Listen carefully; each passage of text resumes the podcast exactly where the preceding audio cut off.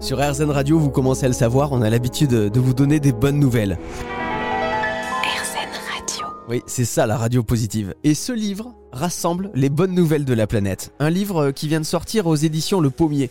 Sophie Chabanel, romancière et citoyenne engagée, nous donne dans ce livre positif les bonnes nouvelles de la planète. C'est vrai que le contexte n'est pas super positif depuis plusieurs années, une prise de conscience qui peut avoir un effet négatif sur notre morale en ce qui concerne le climat et l'état de notre planète bleue. Mais le fatalisme n'apporte rien. C'est d'ailleurs ce que souhaite montrer Sophie Chabanel dans ce nouveau livre, Bonne nouvelle de la planète. Les énergies renouvelables gagnent du terrain plus vite que prévu.